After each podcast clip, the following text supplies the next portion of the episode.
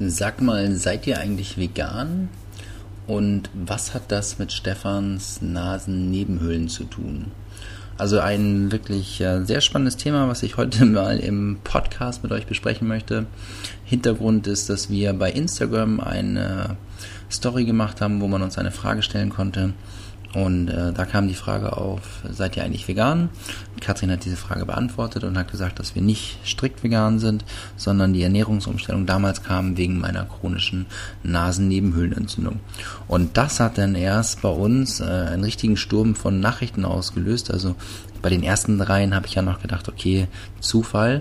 Aber wir haben am Ende gezählt, es waren 27 Nachrichten von interessierten Instagram-Followern, die gesagt haben, Moment mal, ähm, das kenne ich, das Problem, das habe ich auch. Kannst du darüber mal berichten?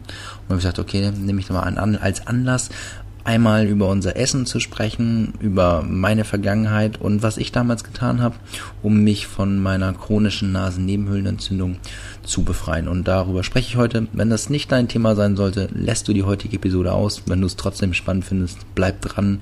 Du kannst äh, auf jeden Fall ein bisschen was aus unserem Leben hören. Herzlich willkommen zu unserem Familie auf Weltreise Podcast. Wir sind Katrin und Stefan mit unseren drei Kindern Julien, Marie und Mathilda. Seit drei Jahren reisen wir minimalistisch durch die Welt, lernen fremde Kulturen kennen und genießen es, den Fokus auf der Familie zu haben. Hier nehmen wir dich mit und geben dir Tipps und Tricks zum Reisen mit Kindern und berichten von unseren Abenteuern und Erfahrungen. Ja, das ist eine etwas längere Geschichte, die ich auch nicht als Blogartikel schreiben wollte dann hätte ich mir die Finger bei Wund getippt und das mag ich nicht so gerne.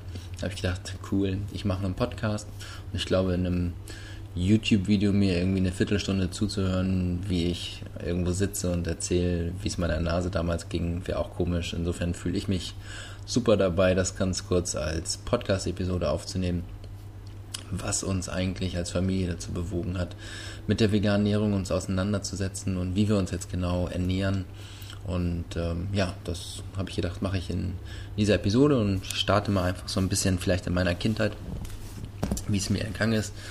Also ich bin, äh, muss sagen, sehr wohlbehütet aufgezogen worden von meinen Eltern ähm, und habe aber dann auch gerne, wie vielleicht auch viele Kinder, meine Schuhe gerne mal weggelassen. Also wir hatten ein Einfamilienhaus und ähm, habe dann draußen barfuß Fußball gespielt oder auf Socken mal, wo ich vielleicht hätte die Schuhe anziehen sollen und eigentlich immer, wenn es kalt wurde, hatte ich dann auch sofort einen Schnupfen. Mich hat es als Kind ähm, nie so richtig äh, lange drinne gehalten. Also ich konnte dann, ich wollte immer wieder Sport machen und vielleicht war die Erkältung noch nicht ganz weg. Und ähm, so wurde dann die eine Erkältung immer stärker als die nächste oder andersrum, die nächste Erkältung wurde immer stärker als die vorherige, bis sich dann irgendwann nicht mehr verhindern ließ und Antibiotikum eingesetzt werden musste. Und die nächste Erkältung folgte wieder und es musste wieder ein Antibiotikum eingesetzt werden, was stärker war. Und so hatte ich eigentlich schon ja, mit 18, 19 Jahren eine chronische Nasennebenhöhlenentzündung. Also jedes Mal, wenn das Wetter umschwenkte, ist äh, sofort meine Nase dicht gewesen. Das war dann so schlimm, dass ich, ich erinnere mich nicht mehr ganz genau, wie alt ich dort gewesen bin, müsste ich vielleicht auch mal meine Mutter fragen. Aber ich erinnere mich daran, dass ich einmal als Jugendlicher sogar ins Krankenhaus gekommen bin, weil das so stark angeschwollen gewesen ist, dass der HNO, der mich da behandelt hat, gesagt hat, ich weiß nicht, was ich machen soll, das ist zu stark, das muss ähm, stationär behandelt werden im Krankenhaus. Und dann wurde ich tatsächlich richtig eingeliefert und das war schon so ein richtiger Tiefpunkt damals. Und da wurde diskutiert, ob man in meinem Alter schon eine OP macht, man nennt das Fenstern, wo dann oben die Nasenscheidewand ein Loch reingemacht wird, um den Abfluss und das Luftholen irgendwie zu verbessern. Ich muss auch dazu sagen, ich bin jetzt kein Doktor, ich weiß nur, was damals diskutiert worden ist und äh, ich war wohl zu jung, jedenfalls, oder meine Eltern haben es auch nicht gemacht. Man hat sich dagegen entschieden, worüber ich im Nachhinein unheimlich dankbar für bin. Und ja, wie ist es weitergegangen? Ich habe mich einfach damit arrangiert. Ich habe gesagt, ist eben so und war dann entsprechend vorsichtig, wenn Wetterumschwünge waren. Ich habe mich immer gut angezogen, konnte es auch gut abfedern. Und mit dem Start ins Berufsleben dann, ist es so gewesen, dass eigentlich immer, wenn der Stresspegel gestiegen ist im Job, automatisch auch die chronische Nasennebenhöhlenentzündung wiederkam. Also ich erinnere mich an Momente, in denen ich besonders viel gereist bin, da war es dann sofort. Oder längere Flüge, trockene Klimaanlagen, zack hatte ich es wieder. Ähm, damit einhergehend kam dann auch eine Allergie gegen, gegen Heu oder gegen Gräser insgesamt, die ich früher als Kind überhaupt nicht hatte. Also es wurde eigentlich mit alles, was mit der Nase zu tun hatte, war bei mir immer schlechter. Meine ganzen Freunde kennen mich und auch natürlich meine Frau und meine Familie kennen mich so, dass ich bin derjenige in der Familie, der nicht einmal niest, sondern ich bin derjenige, der zehnmal niest, ja. Und die sagen dann schon immer, ja, warte mal, bis er zehnmal genießt hat, dann kannst du äh, Gesundheit sagen, ja. Das ist, der Stefan niest immer so viel. Das war schon, klar kann man sich darüber lustig machen, aber so war einfach die Situation. Und ich hatte nie Zeit, das wirklich anzugehen habe dann allerdings, äh, nachdem wir vier Jahre in Norwegen gewesen sind, von 2008 bis 2012, und ich eine Position angenommen habe in Hamburg, wo ich als ähm, Geschäftsführer einen Teil eines Unternehmens geleitet habe, oder innerhalb einer Holding ein, ein Unternehmen geleitet habe und ähm, die Winterzeit anbrach und ich wieder mal krank wurde und ich auch richtig in der Verantwortung stand, aber ich einfach nicht konnte, weil der Körper nicht mehr wollte, mir Gedanken gemacht habe, das kann doch nicht angehen, das kann doch nicht sein, das kann doch nicht angehen, dass ich hier jedes Mal das ähm, ja so ausfalle und äh, auch so darunter leide. Das muss doch eine Lösung dafür geben und habe dann angefangen tatsächlich in dem Alter kurz rechnen, wie alt ich gewesen bin. Das war 2012, 2013, also da war ich äh, 30, habe ich angefangen, habe gesagt, wenn ich es jetzt nicht in den Griff bekomme, dann wahrscheinlich nie. Ich tue mich mal äh, kund und schau mal rum, äh, schau mal, was es einfach so für Möglichkeiten gibt. Und wir sind aus Norwegen nach Hamburg zurückgezogen, in eine wunderschöne Ecke im Nordosten Hamburgs, in die sogenannten Walldörfer und habe nach ziemlich kurzer Google-Recherche einfach herausgefunden, dass es Möglichkeiten gibt, dass man gar nicht unbedingt etwas ähm, ja, operieren muss, fenstern muss, wie es von den meisten Ärzten vorgeschlagen wird. Ich will die, das jetzt nicht schlecht reden grundsätzlich, aber es, ich habe einfach festgestellt, dass es nicht notwendig ist. Hatte aber auch darüber nachgedacht damals, weil es einfach ja, schlechter geworden ist. Und bin auf eine Ärztin gestoßen, die bei uns in der Region da praktiziert, eine anerkannte Allgemeinmedizinerin, die aber zusätzlich eine Ausbildung hat in TCM, also traditionell chinesischer Medizin und Naturheilverfahren noch zusätzlich. Und ähm, das ja, ließ mich einfach aufhorchen, habe mit ihr einen Termin vereinbart, bin dort hingegangen und war vom ersten Moment an total baff. Also diese Frau, Frau Bakula, ist äh, in meinen Augen eine Lebensretterin für mich gewesen. Äh, klar hat sie mein Leben einfach verändert und deshalb kann ich da so drüber reden. Und ähm, sie hat eigentlich von Anfang an gleich gesagt, das Beste, was sie machen konnten, ist, dass sie oder ihre Eltern sich damals gegen das Fenstern entschieden haben. Es gibt Möglichkeiten und äh, ich hoffe, ich könnte noch viel mehr Aufklärungsarbeit leisten, aber ich erreiche einfach nicht so viele Menschen. Und ja, Frau Bakula äh, hat mir erklärt oder hat mir einfach gesagt, dass der, die Forschung mittlerweile viel weiter ist und dass man weiß, dass vieles eben A über die Ernährung kommt, dass der Darm wie ein eigenes Gehirn ist. Ähm, ich selber habe jetzt vor kurzem auch das Buch gelesen, Darm mit Charme kann ich auch als Empfehlung geben, also jedem hier weitergeben, der in irgendeiner Form Allergien oder sonstiges in sich trägt, einfach mal zu gucken, wie weit vielleicht auch der Bauch da mitspielt und das Buch Darm mit Charme ist, ich kann es auch gerne verlinken unter dem Podcast, ist einfach grandios. Und ähm, ja, das auch das zentrale Nervensystem, die äh, einen Einfluss haben kann und Dinge abspeichert einfach, die uns im Leben passieren und dazu komme ich gleich, um es ein bisschen genauer zu erklären. Und ähm, da es war eigentlich so der Einstiegs Einstiegsmoment, der Einstiegspunkt, den wir hatten und ab wo wir zusammengearbeitet haben. Das ist eine Methode, es nennt sich Neuraltherapie, also neural, weil es eben das Nervensystem ist.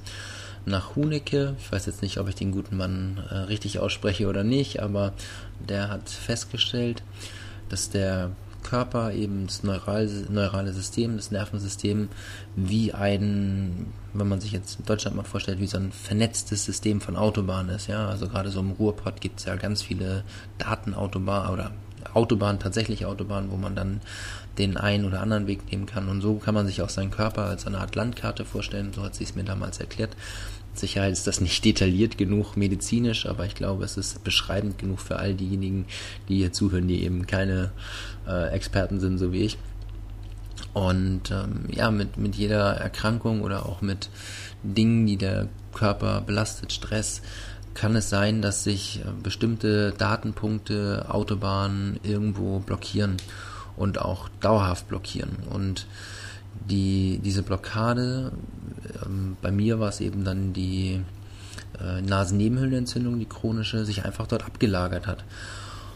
Und die, ähm, das ist im, im Prinzip das, das Symptom, also das, wie sich es dann bemerkbar macht aber der Auslöser kann ganz woanders sitzen. Also das, Neura das neurale System ist ja über den ganzen Körper verbunden und so kann zum Beispiel im, im Darm, also bei der Verdauung, irgendein unverträgliches Lebensmittel dafür sorgen, dass über diese Datenautobahn die Nasennebenhöhlenentzündung immer ausgelöst wird. Es kann auch Stress sein, es können verschiedene Auslöser sein, aber dadurch, dass der Darm eben sehr groß ist in seiner Fläche und sehr wichtig ist in seiner Aufgabe, ist die Verknüpfung ähm, meistens so angelegt, dass es ähm, Darm ist, also Ernährung ist, die das Ganze beeinflusst. Was haben wir gemacht?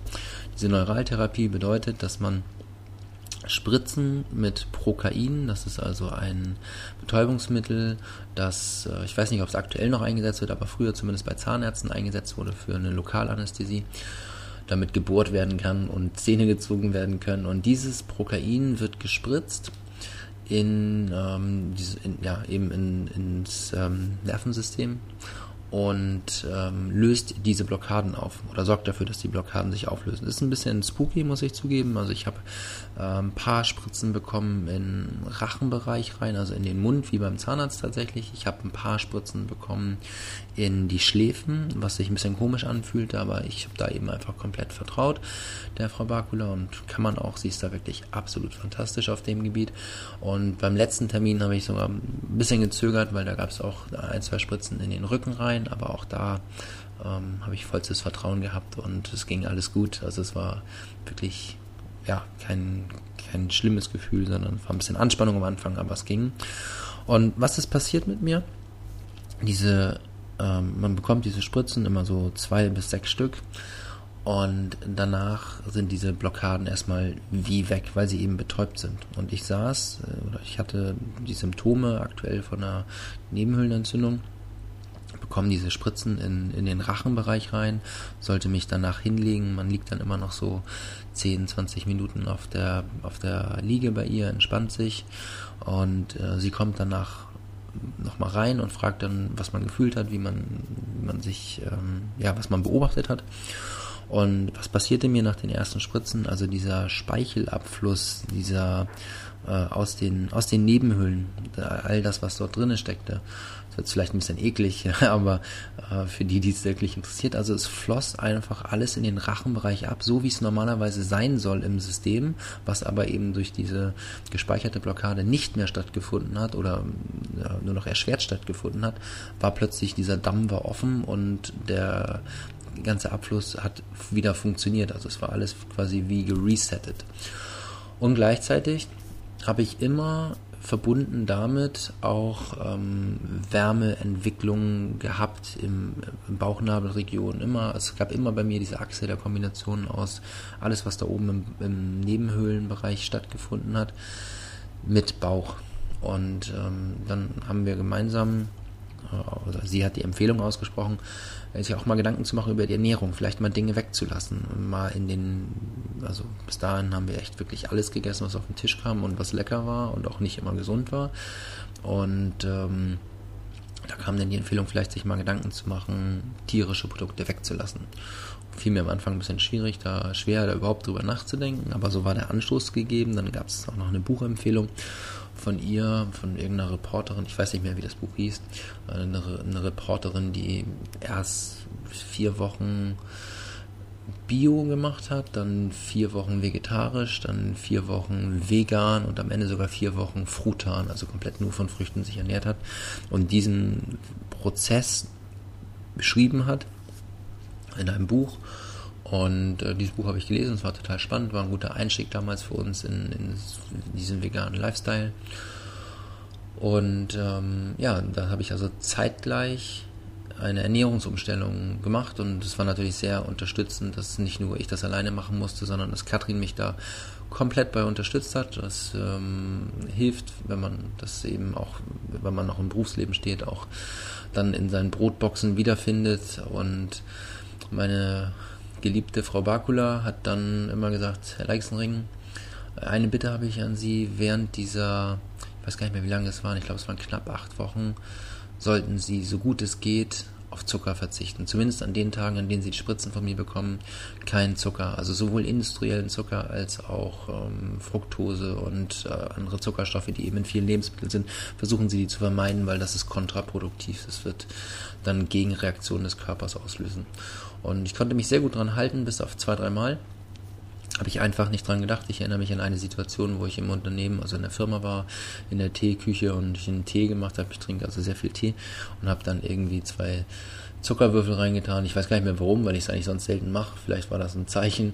Und äh, am nächsten Tag liege ich wieder bei ihr, kriege die Spritzen und ich kriege ähm, also totale äh, Ausschlagreaktionen. Und äh, sie sagt zu mir, Herr Leixenring, ich habe ihnen doch gesagt, sie sollen keinen Zucker nehmen. Und dann habe ich schon gedacht, okay, jetzt wird spooky. Woher weiß sie das? Aber der Körper hat eben diese Reaktion gezeigt und sie wusste das ganz genau im Vorwege, was da passiert. Und da habe ich gemerkt, für mich auch so wahrgenommen, warum eigentlich der Körper also was da alles zusammenhängt, wie das funktioniert, Nervensystem, über Ernährung, wie wir es abbauen und ähm, Krankheiten, chronische Dinge und dass wir eben vielleicht nicht immer nur mit mehr Tabletten mehr erreichen können, sondern vielleicht auch mal selber eine Menge steuern können über das, was wir in unserem Körper überhaupt reintun. Das war der Auslöser und der Schritt dorthin. Also ich mache die Geschichte ein bisschen kurz.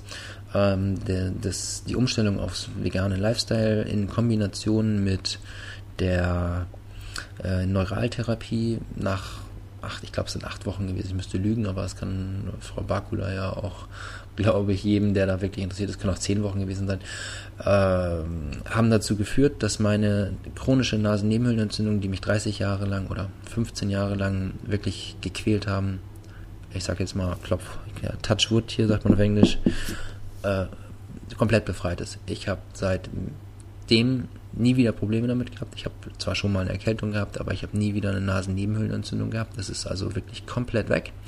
Was ich merke, ist, dass in dem Moment, wo ich mit meiner Ernährung schluderig bin, also schludrig sagt man nicht schluderig, ja, ist auch egal, in dem Moment, wo ich es schleifen lasse und ich wieder einen erhöhten Anteil an Zucker habe, ich tierische Produkte verstärkt nehme, also ich esse manchmal Fisch, ähm, und Laktose, gerade in Form von Käse, dann wird es wieder schlimm. Und Alkohol. Also Alkohol ist natürlich auch eine Form von Zucker.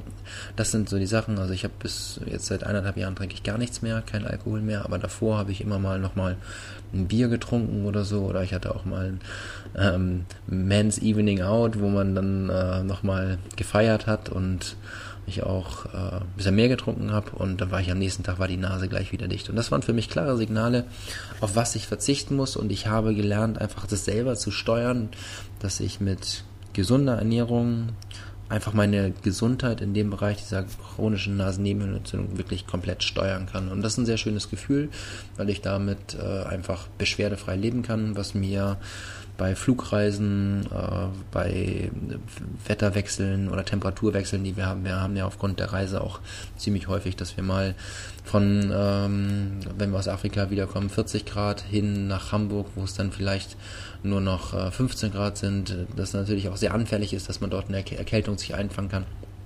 Wir haben, wenn wir in Deutschland sind, auch häufig dann so Schmuddelwetter und dann ist es einfach schön zu wissen, dass man das Ganze unter Kontrolle hat, dass man gesund ist oder das, das steuern kann.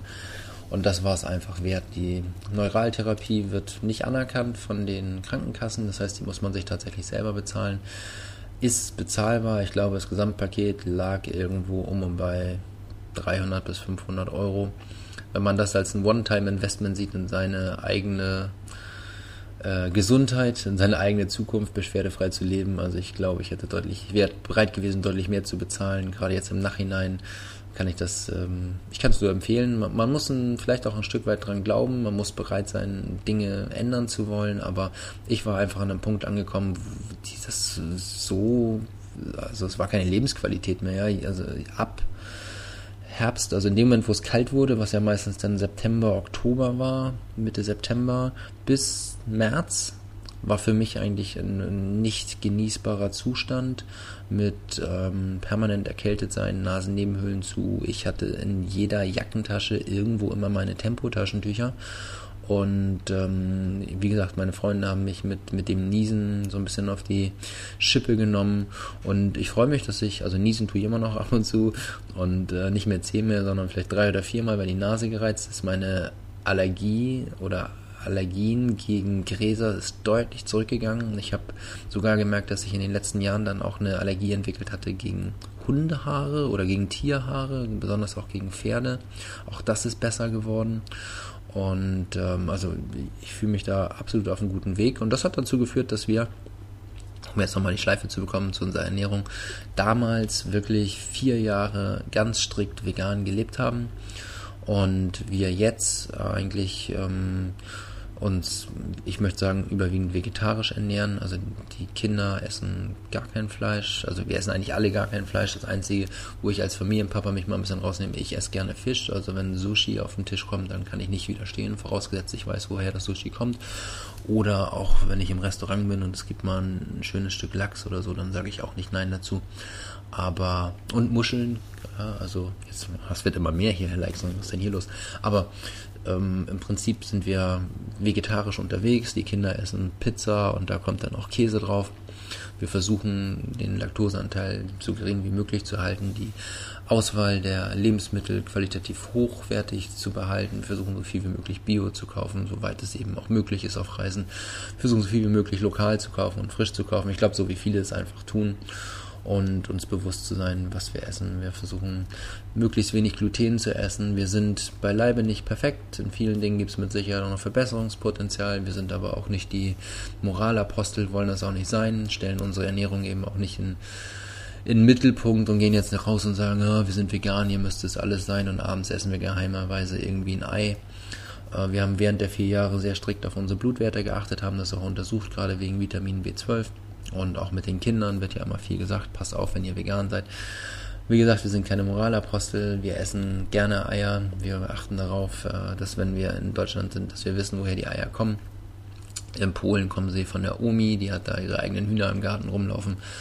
Und ähm, hier in Asien, wenn wir Eier kaufen, ist uns bewusst, dass sie irgendwo aus irgendwelchen Legebatterien kaufen, kommen. Trotzdem essen wir das eine oder andere Mal ein Ei tja, wem es nicht passt. So ist es einfach bei uns. Wir sind, äh, so sind wir und das ist auch gut so.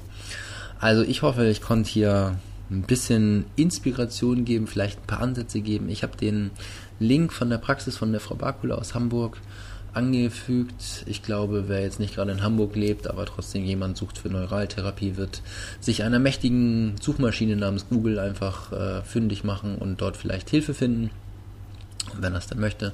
Ich habe auch nochmal bei Wikipedia Neuraltherapie nach Hunicke oder Neuraltherapie generell verlinkt. Da gibt es wahrscheinlich verschiedene Methoden und es gibt genug Pros und Kontras dafür. Das muss natürlich jeder selber abwägen. Ich würde empfehlen, einen Arzt des Vertrauens aufzusuchen.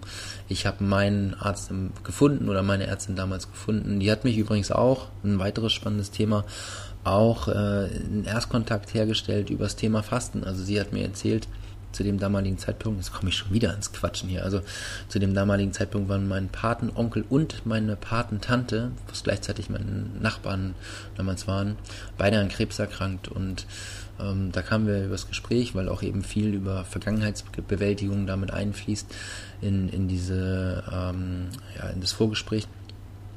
Ähm, war das Thema, dass eben ja, gerade eine Krebserkrankung akut vorlag. Und sie hatte mir erzählt, dass sie sich äh, extrem stark fortbildet im Bereich Heilfasten, dass in Russland bereits durch Wasserfasten ähm, in der Krebstherapie oder in der Krebsbehandlung Erfolge erzielt werden, die mit normalen Medikamenten gar nicht ähm, ja, erzielt werden können, dass sich die Zellen eben so stark dahingehend verändern, dass sie selbst Krebs heilen können. Ich möchte mich da nicht zu sehr äh, rauslehnen aus dem Fenster, weiß da auch zu wenig, aber so wurde damals bei mir ein Interesse geweckt fürs Thema Fasten und wir haben jetzt hier in Thailand selber drei Tage Kokosfasten hinter uns, was uns total gut getan hat, total viel Energie gegeben hat und wir probieren halt gerne neue Dinge aus, schauen und das werden wir mit Sicherheit nochmal weiter und äh, erneut machen, intensivieren und darüber kann ich dann auch gerne nochmal mit Katrin gemeinsam eine Podcast-Episode aufnehmen wie es uns denn so geht, vielleicht so eine Art äh, Fastentagebuch, äh, mit Zielsetzungen, warum wir das machen. Und also es ist sehr spannend, es ist sehr weitreichend und äh, interessant, sich dort auszutauschen, weil eben die Schulmedizin sich zum einen weiterentwickelt, aber auch das, die Forschung insgesamt und äh, das kombiniert mit Naturheilkunde, ja nicht unbedingt immer alles schlecht sein muss, sondern eben auch viele Lösungsmöglichkeiten geben kann, bevor man sich vielleicht einer Operation unterzieht. Und wer weiß, äh, vielleicht ist es die rettende Lösung für den einen oder anderen. Deshalb, ich hätte es niemals zu einem Podcast-Thema kommen lassen, über meine Nase zu sprechen, aber das Interesse war offenbar sehr groß, warum wir uns eben vegan ernähren oder fast vegan ernähren. Und äh, jetzt habe ich gedacht, okay, dann mache ich eine Episode draus. Ich hoffe, es war interessant genug. Wenn nicht, geht es in der nächsten wieder weiter, in der nächsten Episode über Reisethemen. Ich mache hier Schluss. Freue mich, dass du reingehört hast und ähm, ja, bis zum nächsten Mal. Ich freue mich, dass du heute zugehört hast beim Familie auf Weltreise Podcast. Besuch uns doch auch auf unserer Webseite www.familieaufweltreise.de, bei Instagram Familie auf Weltreise, bei Facebook Familie auf Weltreise oder auch bei YouTube. Lass uns ein Abo da, Familie auf Weltreise. Ganz herzlichen Dank, dein Podcast-Host, der Stefan.